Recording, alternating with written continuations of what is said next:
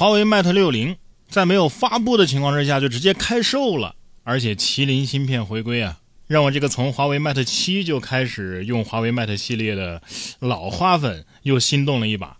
但是，一看价格六千九百九十九，确实还是没狠下这个心。有网友说了，人家苹果卖七千你就觉得很正常啊，华为卖七千你就觉得贵了。对呀，谁说的？苹果七千我也嫌贵，不光我嫌贵，下面这位女子啊也嫌贵。但是嫌贵我可以不买啊，她不，她直接咬断了人家的防盗线，把 iPhone 给偷走了。近日在福建福州的一个手机店内啊，一女子啃咬 iPhone 的手机防盗线，盗走了一部手机。视频中啊，女子在展示柜前徘徊。把玩展示用的手机，在这期间呢，手机的防丢警报啊被触发过，但是正在招呼其他客人的店员巡视之后啊，没有发现有什么异样，以为是误触或者是系统误报，就关闭了警报。后来一看监控啊，这女子是踱步至手机展示柜前把玩手机，并且俯下身子躲在介绍的展牌之后，多次用手拉扯防盗线，拉扯未果之后是用牙齿撕咬，最终防盗线被撕破，女子才顺利的将手机取走，并悄然的离开。但是还没来得及用啊，就被抓了。问他为什么要这么做呀？他说这手机卖七千太贵了。嫌手机贵，手机贵是你的问题，那不是手机的问题啊！直接用牙咬断，这姐姐是鲨鱼侠吗？商家心想，怎么的？我下次是不是得换个高压线呢？现代人的生活呀，确实离不开手机，但是手机的使用呢，也会产生很多的问题。你像泰州的靖江一位李某在家里刷着视频，突然手机里有人跟他打招呼，对方称啊自己是未来人，想要李某的联系方式，怀疑被监控的李某就赶紧报了警。警方查明啊，这是不法分子开发的一种软件，这个软件呢，可以在未经授权的真。这个软件呢，可以在未经授权的情况之下，就远程的连接和控制他人的电脑、手机等设备，实施监控行为。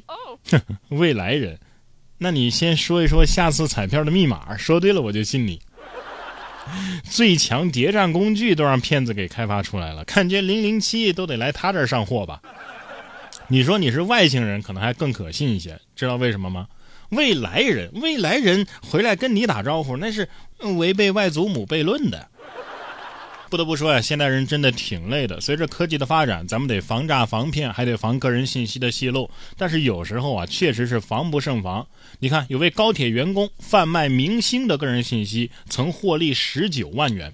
近日，有媒体发布了这样一则新闻啊，被告人陈某等人利用担任铁路部门车站客运员的职务便利，在铁路车票系统查询演艺明星搭乘高铁的行程信息。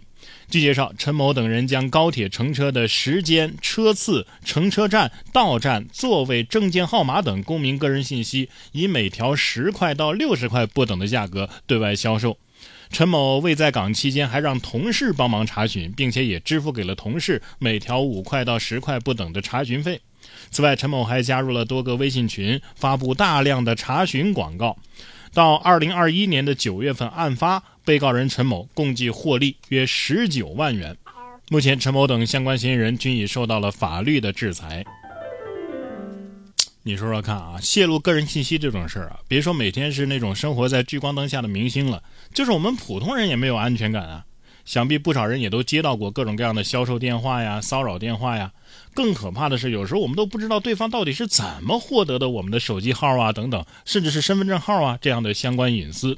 你比方说我吧，我真的是很小心的在保护我的快递单啊，也不随便的注册各类 APP 应用啊，也不参加各类品牌的什么会员啊，也不留任何的信息啊。但是还是有不少做贷款的打电话给我，所以他们是怎么知道我这么缺钱的呢？我缺钱啊，也不能完全怪我，主要是花钱的地方啊确实挺多。虽然说现在九年义务教育没有学费了，但是各种兴趣班啊，你你报不报？哪怕是学校里边这个校服费啊。啊，这个课后服务费啊，不还是得交吗？但是有些费用啊，收的合理啊，我们也配合。但是有些费用确实是匪夷所思。八月二十九号，广东的一所民办学校在互联网上就引发了不少网友的热议。有家长反映啊，该学校在开学的时候，在各个班级群里边收取午休相关费用，其中有这么一项啊，趴桌子上睡，每生每学期交两百块。这一点啊，被众多的家长质疑，这这收费合理吗？不过学校的相关人员表示啊，这个趴桌子上睡觉呢，这个收费啊，是因为需要安排老师进行统一的管理，当然也是遵循自愿的原则。呃，收费呢是经过当地的发改局批准的。但是当地教育局表示，民办学校啊是根据成本和盈利原则自定收费标准，教育局没有统一规定午休费。呃，这个课后服务呢是下午放学之后老师辅导学习的费用，午休不在这个范围之内。那么目前关于这个收费是否合理这件事儿啊，仍然在被网友热议啊。有的网友认为这样收费啊不合理，但是也有网友认为啊，这其实不是趴桌子上睡觉的钱，而是老师的托管费。啊，这个钱呢不是呃，因为你在桌子上睡觉所以要收，而是老师会在这个时间段内加班啊，对这个班级的秩序进行管理啊，也确保安全嘛。那老师加班得有费用啊。这么说呢，好像也有点道理。但是如果趴桌子睡觉也要收费的话，那我从小到大欠了母校多少钱啊？嗯，不过换个角度想，我从小到大给学校打扫卫生那保洁费也应该抵得上午睡的钱了。确实，换个角度想也可以理解，花点钱事小，安全事大嘛。孩子们还是得有老师来看护的。说到安全，咱们行车路上啊更要注意安全。有时候不是你开车，你哪怕是坐大巴车也得注意。近日，黎平交警就公布了一段视频，在大巴车上，一位后排的大爷啊没有系安全带，遇上了颠簸的路面啊，六次被弹了起来，最终导致骨折。在这里提醒啊，为了安全，乘车务必要系好安全带啊。我看这视频，大爷的脑袋都快顶出火星子了，怎么还没顶出蘑菇呢？不知道有没有人喜欢像这位大爷一样啊，坐这个最后一排啊，最好是正中间啊，那样的话呢，会有一种皇帝接受百官朝贺的感觉。